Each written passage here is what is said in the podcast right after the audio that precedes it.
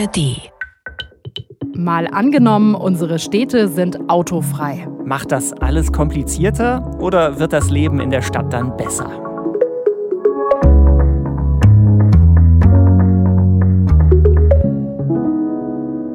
Hallo, ich bin Birte Sönnigsen. Und ich bin Markus Ambale und wir arbeiten beide im ARD Hauptstadtstudio und in diesem Tagesschau-Podcast spielen wir immer ein Zukunftsszenario durch. Und dieses Szenario heute, das weckt bei vielen sicher direkt Gefühle. Die einen jubeln und sagen, juhu, endlich weniger Autos in der Stadt. Und die anderen, die sind jetzt schon wütend und sagen, ohne Auto in der Stadt, das geht überhaupt nicht. Und warum sollten wir das überhaupt wollen? Ja, wir reden heute übers Auto, aber auch übers Radfahren, übers Busfahren oder das durch die Stadt laufen. Und wenn unser Szenario heißt autofreie Stadt, dann geht es nicht darum, Autos zu verbieten. Sie würden nur viel seltener genutzt in der Stadt. Und ganz autofrei wären unsere Städte damit nicht. Vielleicht könnte sich die Tagesschau in der Zukunft dann mal so anhören. In ganz Deutschland sind heute Hunderttausende Menschen auf die Straße gegangen. Sie protestierten gegen einen Beschluss der Bundesregierung, der es Städten ermöglicht, autofrei zu werden. Das Gesetz sieht zwar kein komplettes Verbot für Autos in Städten vor, sie sollen aber keinen Vorrang mehr gegenüber Radfahrern und Fußgängerinnen haben. Das wäre natürlich ziemlich krass. Massenproteste, weil es um autofreie Städte geht. Vielleicht würden auch welche auf die Straße gehen, die dafür sind. Es ist auf jeden Fall ein emotionales Thema. Das merken wir immer wieder. Auto, das kann auch polarisieren. Genau, und emotional ist es nicht nur bei uns. Auch im Ausland gibt es ganz oft erstmal Skepsis bei diesem Thema. Aber neben Gefühlen gibt es auch eine Menge Studien und Fakten. Und die wollen wir heute mal durchgehen. Autofreie Städte. Also warum sollten wir denn eigentlich darüber reden und nicht sagen, ja, viele Menschen mögen das Auto einfach und es läuft doch auch alles prima mit den Autos, also lassen wir alles so, wie es ist. Naja, ob das so prima läuft, wer jetzt gerade im Stau steht, während er uns hört, der denkt es vielleicht nicht, oder?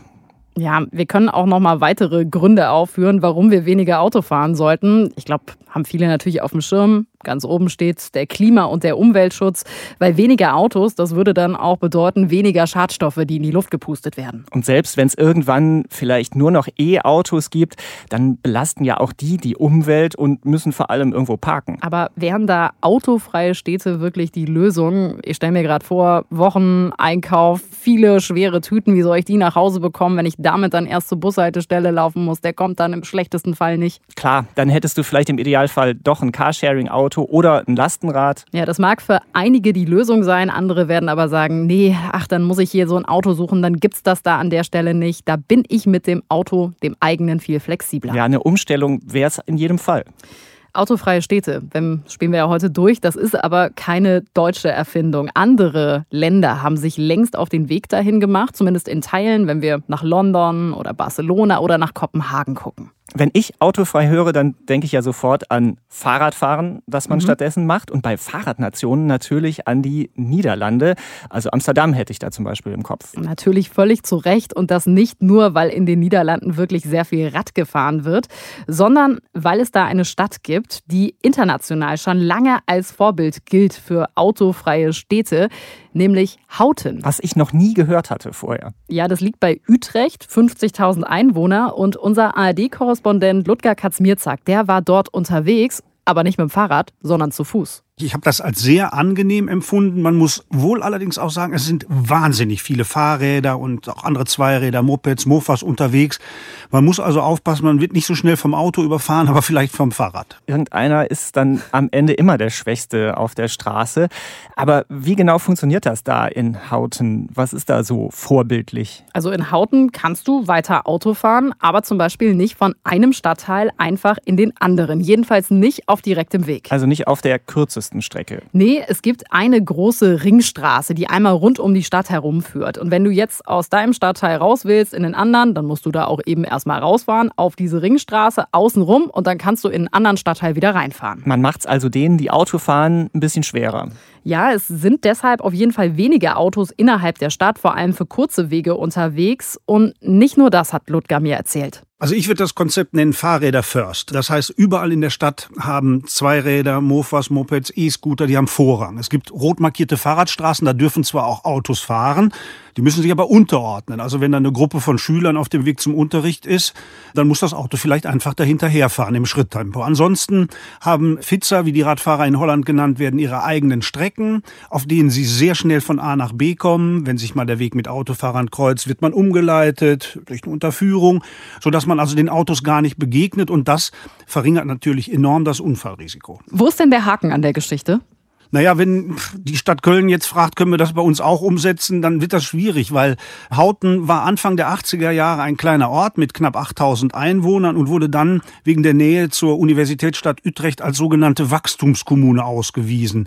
Da hatten also die Städtebauer und die Verkehrsplaner die Möglichkeit, die Stadt am Reißbrett neu zu entwickeln. Und so ist das Konzept also von Anfang an da gewesen und nicht der Stadt nachher aufgestülpt worden. Und das war natürlich eine einmalige Gelegenheit für Hauten, weshalb Hauten auch weltweit als Modellstadt gibt. Als ich da war, da waren Gruppen aus Japan, die da durch die Stadt geführt wurden. Es kommen Amerikaner, Skandinavier, die alle sehen wollen, wie haben die das gemacht. Und was erzählen die Menschen in Hauten denn den Japanern und den Amerikanern, wie sich's da lebt und wie dieses Konzept so ist? Sprich, wie kommt das an? Das kommt sehr gut an. Es gab anfangs bei den Einzelhändlern ein bisschen Sorge, dass die Innenstadt ausstirbt, aber man hat dann rund um die City tatsächlich große Parkhäuser angelegt, die in den ersten zwei Stunden auch kostenlos sind, sodass jetzt also auch von außerhalb, auch aus Utrecht, Leute zum Einkaufen kommen und die Innenstadt durchaus belebt ist.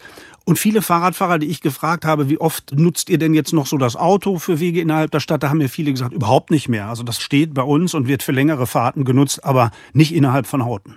Jetzt kennt man in den Niederlanden ja Regen und Wind auch ganz gut sind die Niederländer da einfach total abgehärtet und sagen, ach, wir fahren einfach, wir haben gute Kleidung bei Wind und Wetter mit dem Fahrrad? Oder gibt es da auch schon mal einige, die dann meckern, weil ich muss jetzt hier zum wichtigen Termin, da kann noch meine Frisur nicht so zerstört sein? Oder ist das eher so ein deutsches Ding? Ja, das ist ein deutsches Ding. In den Niederlanden gibt es kein schlechtes Wetter, nur schlechte Kleidung. Also man kann sich rüsten bei Wind und bei Wetter. Es ist vor allen Dingen auch sehr flach in Hauten. Es gibt keine Berge, also keine Ausreden, dass es zu anstrengend ist. Auch was das Transportieren von Einkäufen angeht. Es gibt in Holland sehr beliebt. Die Bugfits, also ein Transportfahrrad, da kann man viel reinpacken. Also es gibt immer weniger Argumente zu sagen, ah, ich muss für die Strecke aber jetzt doch unbedingt das Auto benutzen. Und Ludger hat mir auch erzählt, es gibt in Hauten zum Beispiel so kleine Elektromobile für Leute ein bis zwei. Da können dann auch Menschen unterwegs sein, die eine Beeinträchtigung haben, weil sie älter sind und nicht mehr so gut zu Fuß unterwegs sind oder eine Behinderung haben und deswegen vielleicht nicht mit dem Fahrrad auch die kurzen Strecken fahren können. Es ist schon krass, dass die das in Hauten schon seit Jahrzehnten so machen, dass also eine Stadt nicht komplett aufs Auto ausgerichtet ist. Und wenn eine Stadt so geplant wird, wie das in Hauten war, dann ist es natürlich einfach. Aber wie könnte man unsere Städte umbauen, die es schon gibt? Naja, in Deutschland wird ja gerade viel rumprobiert. Es gibt ja einige Versuche, ein paar Modellprojekte, verkehrsberuhigte Zonen zum Beispiel. Ich glaube, jeder hat da gerade so ein Beispiel aus seiner Region im Kopf. Und eins dieser Projekte, das wissenschaftlich auch ziemlich aufwendig begleitet wird, das läuft gerade in einem Münchner Stadtteil. Es geht da im Prinzip nur um eine Straße, die wurde auf 50 Metern komplett dicht gemacht und da hat man dann stattdessen Grünflächen eingerichtet und Sitzbänke aus Holz aufgestellt. 50 Meter, das klingt jetzt nicht so sensationell viel, sag ich mal. Ja, fand ich anfangs auch. Aber es ist wohl so, das sagen auch die Forschenden da, dieses Viertel ist einfach ideal für so einen Versuch. Das ist ein klassisches Wohnviertel, so Mehrfamilienhäuser. Eigentlich haben die Leute da jetzt schon kurze Wege zum Einkaufen und auch eine gute U-Bahn-Verbindung in der Nähe. Also wir reden nicht über eine Einkaufsstraße, das ist wirklich ein reines Wohnviertel. Genau, ein reines Wohnviertel. Bislang haben da auch links und rechts die Autos geparkt. Über 40 Parkplätze sind durch dieses Modellprojekt jetzt erstmal weggefallen. Ja, okay. Also da werden jetzt viele nicht begeistert sein, dass die Parkplätze fehlen. Das freuen sich ja immer alle, wenn du abends irgendwie von der Arbeit kommst mit dem Auto und dann erstmal noch, äh, weiß ich nicht, durchs Viertel fahren musst und irgendwo einen Parkplatz suchen musst. Das ist ja für viele einfach nervig. Ja, aber das Interessante ist, viele der Autos wurden schon vorher gar nicht so viel benutzt. Die Untersuchung, die die da gemacht haben, hat gezeigt, rund zwei Drittel der Autos, die da geparkt werden, die wurden weniger als einmal pro Woche bewegt. Aha, also zwei Drittel ist erstmal eine Menge und weniger mhm. als einmal die Woche. Also, weiß ich nicht, klassisches Ausflugsauto. Genau, einmal am Wochenende in die Berge vielleicht. Also, das ist schon interessant, was die rausgefunden haben. Und weiter untersucht wird das von einem Team um Marco Kellhammer von der TU München, vom Lehrstuhl für Urban Design. Der leitet das Projekt. Jetzt schauen schauen wir uns aber auch an, was es heißt, wenn dann wirklich die Parkplätze nicht mehr zur Verfügung stehen. Kommt es da zu Konflikten? Wie verteilt sich das? Wie schaffen es die Anwohnerinnen, sich zu reorganisieren? Können zum Beispiel auch private Autos geteilt werden? Ist es wirklich so notwendig, dass dieser Parkraum hier zur Verfügung steht? Oder ist das eher so, naja, weil es da ist, nutzt man es? Oder aber, was jetzt sich sehr deutlich zeigt, auch, es gibt einen großen Bedarf, diese Grünflächen auch für die Anwohnerinnen zu nutzen, für Kinder, aber eben auch für ältere Menschen, die dort rauskommen, wieder Kontakt zu ihren Nachbarinnen knüpfen. Heißt, ich muss mir das jetzt wirklich so vorstellen, da wo vor kurzem noch Autos geparkt haben, da spielen jetzt wirklich die Kinder im wahrsten Sinne auf der ehemaligen Straße. Ja, also da, wo Straße war, da wurde so ein Rollrasen ausgelegt und auch in der Mitte ein großer Sandkasten aufgebaut. Okay, also eine große Veränderung für alle, die da auf diesen 50 Metern wohnen und auch drumherum. Und ich könnte mir vorstellen, in der Theorie finden das ja viele immer gut. Weniger Autolärm, mehr Grün in der Stadt. Aber wenn das dann vor der eigenen Haustür passiert und ich wirklich 40 Parkplätze weniger mhm. habe, dann findet das vielleicht der eine oder die andere andere gar nicht mehr so gut. Mhm, ja, das ist der Knackpunkt. Dann wird es natürlich manchmal schwierig und das zeigt sich auch in den regelmäßigen Befragungen und Versammlungen, die in diesem Stadtteil jetzt stattfinden, wo alle von ihren Erfahrungen erzählen. Und dass es da Probleme gibt, das hat auch Marco Kellhammer ziemlich schnell gemerkt. Es gibt die Konflikte, also das möchte ich auch so sagen. Das haben wir zu einem Teil auch erwartet, dass nicht alle damit einverstanden sind, dass einerseits Parkplätze wegfallen, was sich aber eben auch zeigt, ist, dass plötzlich andere Menschen auf der Straße sind, vor allem auch Kinder und andere Geräuschkulissen und das erstmal ungewöhnlich ist und zu sehr unterschiedlichen Reaktionen führt. Das finde ich schon ganz interessant. Also da haben einige lieber den Autolärm als spielende Kinder. Ja, das klingt erstmal seltsam, aber die Forschenden, die wollen das auch gar nicht irgendwie abtun. Die nehmen das schon sehr ernst. Und es geht auch gerade eben nicht darum, was durchzudrücken, sondern Erfahrungen zu sammeln mit diesem Versuch. Zwischendurch ist die Stimmung da in den letzten Monaten auch mal richtig hochgekocht. Da gab es große Medienberichte. Also richtig Zoff? Ja, da gab es ziemlich einen Streit. Das hat sich wieder ein bisschen beruhigt.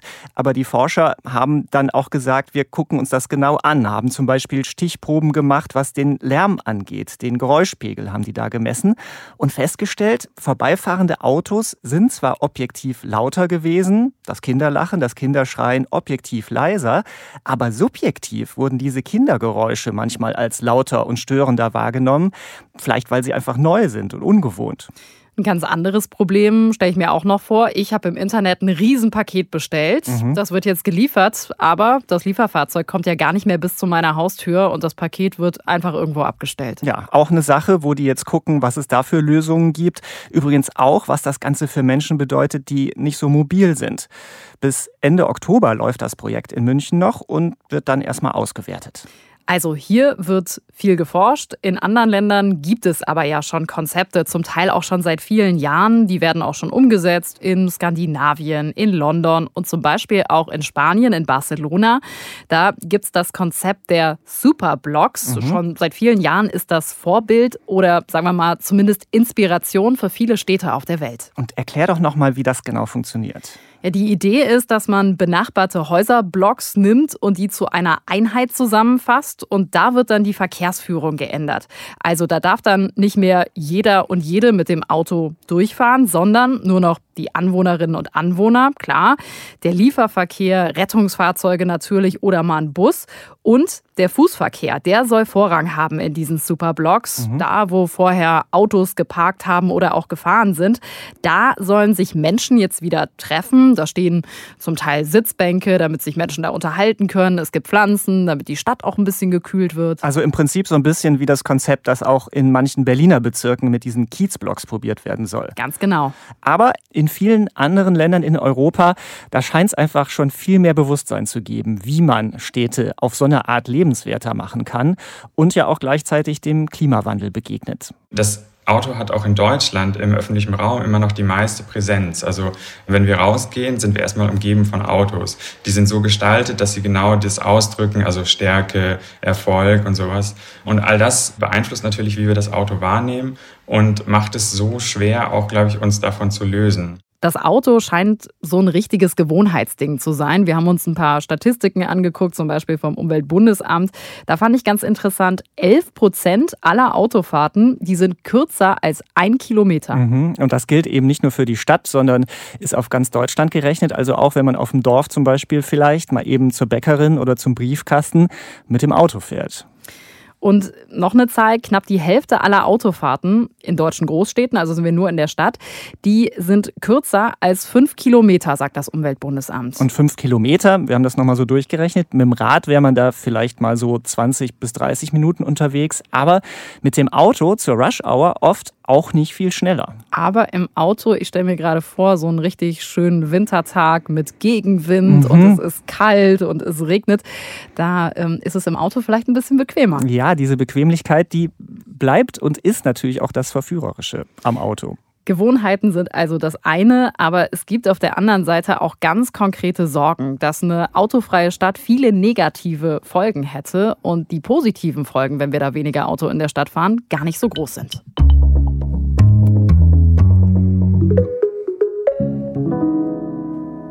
Deutschland ist einfach immer noch ein ziemliches Autoland. Das zeigen auch die Statistiken. Die Zahl der Autos, die nimmt weiter jedes Jahr zu. Anfang dieses Jahres waren es fast 49 Millionen Autos hier in Deutschland. Wir haben einfach über die letzten 60, 70 Jahre alles dafür gemacht, dass das Autofahren sicher und bequem ist. Und alles andere haben wir sehr stark vernachlässigt. Deswegen fahren wir so viel Auto. Das sagt Dirk Schneidemesser vom Forschungsinstitut für Nachhaltigkeit am Helmholtz-Zentrum in Potsdam. Und es ist so, auch die Gesetze in Deutschland sind extrem aufs Auto ausgerichtet. Es gibt das Motto, der Verkehr muss fließen. Dieses Motto steht immer noch im Gesetz. Und gemeint ist natürlich der Autoverkehr. Und was würde es bedeuten, wenn wir genau das ändern, diese Gesetze, und dann plötzlich Bereiche in der Stadt autofrei werden? Verlagert sich dann der Verkehr einfach und es wird viel voller auf anderen Straßen? Nein, das stimmt nicht. Tatsächlich erzählt die empirische Lage eine andere Geschichte. Dort merkt man, dass tatsächlich der Autoverkehr abnimmt. Also im englischen Fachjargon heißt das Traffic Evaporation, also Verkehrsverpuffung. Der Verkehr verpufft. Warum? Weil es wird weniger bequem und weniger attraktiv, mit dem Auto zu fahren. Ja, das ist wieder so ein Wort, merke ich mir, Verkehrsverpuffung. Sehr schöner Begriff. Das kann man zum Beispiel in Barcelona sehen, bei einigen Straßen in diesen Superblocks. Da gibt es rund 80 Prozent weniger Fahrzeuge als vorher. Ist jetzt aber ein Extrembeispiel. Mhm. Im Schnitt hat eine Studie gezeigt, sind so 15 Prozent weniger Verkehr. Weil die Leute dann eben durch diese Superblocks nicht mehr einfach durchfahren können. Ja, aber auch auf den Straßen drumherum hat sich der Autoverkehr nicht entsprechend erhöht, sondern man sieht einfach, die Leute sind viel häufiger zu Fuß unterwegs, mit dem Fahrrad oder eben mit dem Bus. Liegt aber wahrscheinlich auch daran, dass es dann da neue Radwege und ein gutes Bussystem gibt. Ja, vollkommen klar. Die Alternativen zum Auto, die müssen natürlich auch funktionieren. Was gibt es denn noch für Argumente, die gegen solche Konzepte sprechen könnten? Ich frage mich zum Beispiel, wie macht man das genau, wenn Handwerker kommen sollen, wenn man Umzüge macht oder wenn es eben um den Großeinkauf geht? Hatten wir ja eben schon kurz thematisiert. Ja, wenn du einen Großeinkauf hast, dann kannst du ja, weil du ja Anwohner bist in so einem Superblock, da auch weiter den mit dem Auto einkaufen und dann da reinfahren. Das ginge ja. Mhm. Man braucht natürlich für alles eine Lösung. Wenn du umziehst, kannst du das vorher anmelden, dann kann auch das Umzugsunternehmen da reinfahren. Das könnte ja so eine Möglichkeit sein. Und Handwerker, das ist ja so ein Beispiel, was immer wieder genannt wird. Auch dafür muss es dann Lösungen geben. Aber wenn wir jetzt zum Beispiel an deutsche Fußgängerzonen denken, da dürfen auch keine Autos reinfahren. Aber in den Geschäften dort sind natürlich auch Handwerker. Auch die haben Lieferfahrzeuge, die ihnen die Waren bringen. Aber wenn denn so ein Handwerkerauto durch eine Fußgängerzone durchfährt, dann hat der eben nicht automatisch Vorrang. Also Autos, die keinen Vorrang haben. Da sind wir auch fast schon beim Punkt Verkehrssicherheit. Gibt es denn durch Konzepte wie diese Superblocks auch weniger Unfälle? Ja, auch da gibt es einige Untersuchungen, zum Beispiel anhand von Daten aus London. Da heißt das nicht Superblocks, da gibt es so Viertel, wo es Low Traffic Neighborhood heißt. Das ist aber ein ähnliches Konzept. Und da kann man sehen, es gibt deutlich weniger Unfälle. Und zwar in diesen Vierteln. Klar, weniger Autos sind da unterwegs, deswegen gibt es da auch weniger Unfälle. Die Frage ist dann aber, finden die Unfälle woanders statt? Also wenn alle auf irgendwelchen großen Straßen drumherum fahren müssen, gibt es denn da mehr Unfälle? Und da sieht man zum Beispiel in London, nein, die Zahl Zahl der Unfälle da hat sich nicht erhöht. Und wenn wir noch eine Befürchtung uns angucken, ein Gegenargument, das oft kommt, ist das von Händlern in diesen Stadtvierteln. Die haben die Sorge, wir gehen doch pleite. Ja, wenn man sich anguckt, was da die Handelsverbände, die Industrie- und Handelskammern sagen, dann sagen die zwar auf der einen Seite, ja, es muss sich was verändern, aber sie sagen auch klar, das Auto muss weiter eine Rolle spielen. Teils werden autofreie Konzepte komplett abgelehnt, weil die Sorge eben groß ist, dass die Kunden wegbleiben und die Läden dann pleite gehen. Da sagt Dirk Schneidemesser vom Helmholtz-Zentrum in Potsdam aber auch, die Sorge ist nicht berechtigt. Das bringt Vorteile für der lokale Handel. Und da kratzen wir uns tatsächlich so ein bisschen am Kopf als Wissenschaftler und Wissenschaftlerinnen. Wir sehen einfach sozusagen diese sehr klare Sachlage, ja, wenn wir Fußgängerzonen oder Busspuren oder Radwege oder sowas auf Kosten des Autoverkehrs einrichten, geht's dem Handel besser. So, das ist irgendwie nicht nachvollziehbar für uns, dass dann die Handelsverbände dann sozusagen bei jeder solche Maßnahme dann irgendwie die Apokalypse des Einzelhandels oder der Niedergang des Einzelhandels ausrufen. Denn immer wieder haben wir dieselbe Diskussion und immer wieder zeigt sich, es ist wirklich gut für den Handel es scheint sich ja zu lohnen, dann da ein Geschäft aufzumachen sogar. Ja, so pauschal kann man das nicht sagen, also nicht für jede Stadt und jeden Stadtteil, aber Studien haben zumindest immer wieder gezeigt, dass die Leute, die mit dem Auto kommen, zwar mehr Geld ausgeben im Geschäft, aber die fahren da deutlich seltener hin. Sprich andersrum, wer mit dem Bus kommt oder mit dem Rad oder zu Fuß, der gibt beim einzelnen Einkauf weniger Geld aus, kommt aber viel häufiger und aufs Jahr gesehen gibt er damit mehr Geld aus.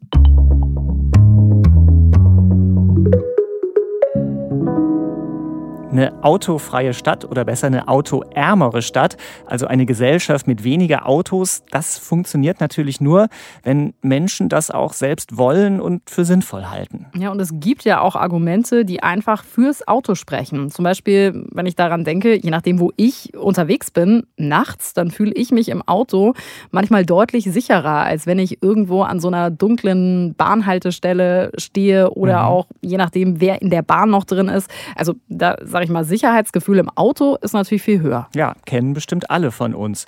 Und andererseits gibt es auch viele Gründe, die einfach gegen viele Autos in der Stadt sprechen, sagt auch Marco Kellhammer, der Münchner Stadtplaner. Das zeigen ja auch Studien. In den Städten ist man mit dem Auto eigentlich meistens am langsamsten unterwegs.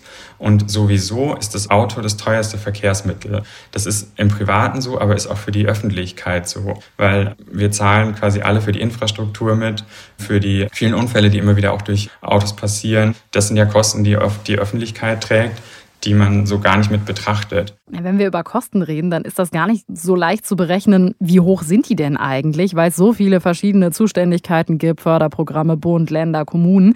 Aber es gibt einige Studien, die zeigen, die Kfz-Steuer, die du ja dann für dein Auto bezahlst, mhm. die deckt eben nicht alles ab. Also wir alle zahlen auch mit für Straßen, den Parkraum. Wenn wir da jetzt auch noch Umweltschäden und Unfälle reinrechnen, ist das gar nicht so wenig. Also wenn man es sich so ganz rational anguckt, merkt man, das Auto hat viele Nachteile.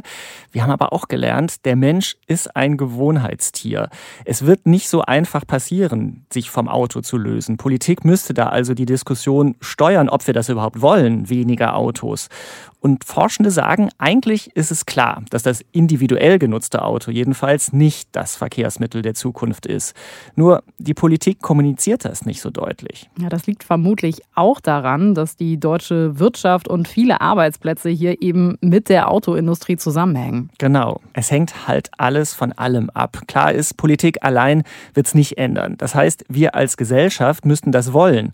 Und Marco Kellhammer hofft, dass das Modellprojekt in München Erkenntnisse bringt, wie man so Konzepte wie autoarme Städte umsetzen könnte. Das zeigt sich auch im Projekt, dass eben Anwohnerinnen jetzt plötzlich miteinander in den Dialog gehen und versuchen zu verstehen, was sind die Treiber, was sind die Ängste und Sorgen von Menschen, jetzt aufs Auto zu verzichten und sie selbst zum Teil ein gutes Vorbild sind und von ihrem eigenen Wandel auch berichten, eigentlich so die meiste Überzeugungskraft hat und da auch eben in dem Kontext nicht mehr von Ideologie gesprochen werden kann, sondern letztlich geht es darum, genau diese Erfahrungen zu teilen, die immer sehr individuell sind. Und wir können nur Angebote schaffen. Wir können eben dafür sorgen, dass an allen Ecken jetzt auch Carsharing-Fahrzeuge, Lastenräder und sowas bereitstehen. Der Zugang zum öffentlichen Nahverkehr eben auch noch besser ist und zum Beispiel auch sichtbarer ist. Aber letztlich geht es darum, dass jede Person mal selbst diese Erfahrungen auch machen kann und vielleicht auch in ganz kleinen Schritten sich langfristig was ändern kann. Im Ausland verändert sich das ja auch nicht von heute auf morgen. In Barcelona ist das ein Prozess, der jetzt schon über Jahrzehnte geht. Und da gab es vor allen Dingen am Anfang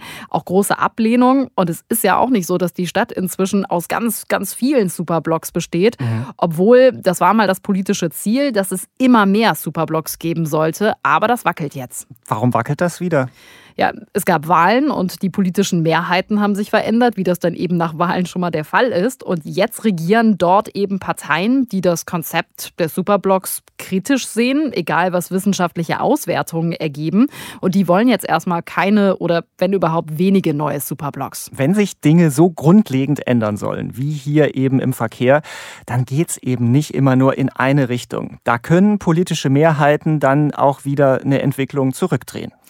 Und das Thema Auto, das ist eben für viele dann auch ein ganz, ganz sensibles. Ja, das sieht man überall. Zum Beispiel auch bei der City-Maut, also dieser Gebühr, wenn man in Städte reinfährt, in Stockholm und London zum Beispiel. Da gibt es die inzwischen. Und da war es so, kurz bevor die eingeführt wurde, da waren die Befürchtungen groß und die Proteste laut. Aber jetzt, wenn die Bewohner erleben, wie sich ihre Stadt verändert, da wächst die Zustimmung und inzwischen gibt es eine Mehrheit dafür.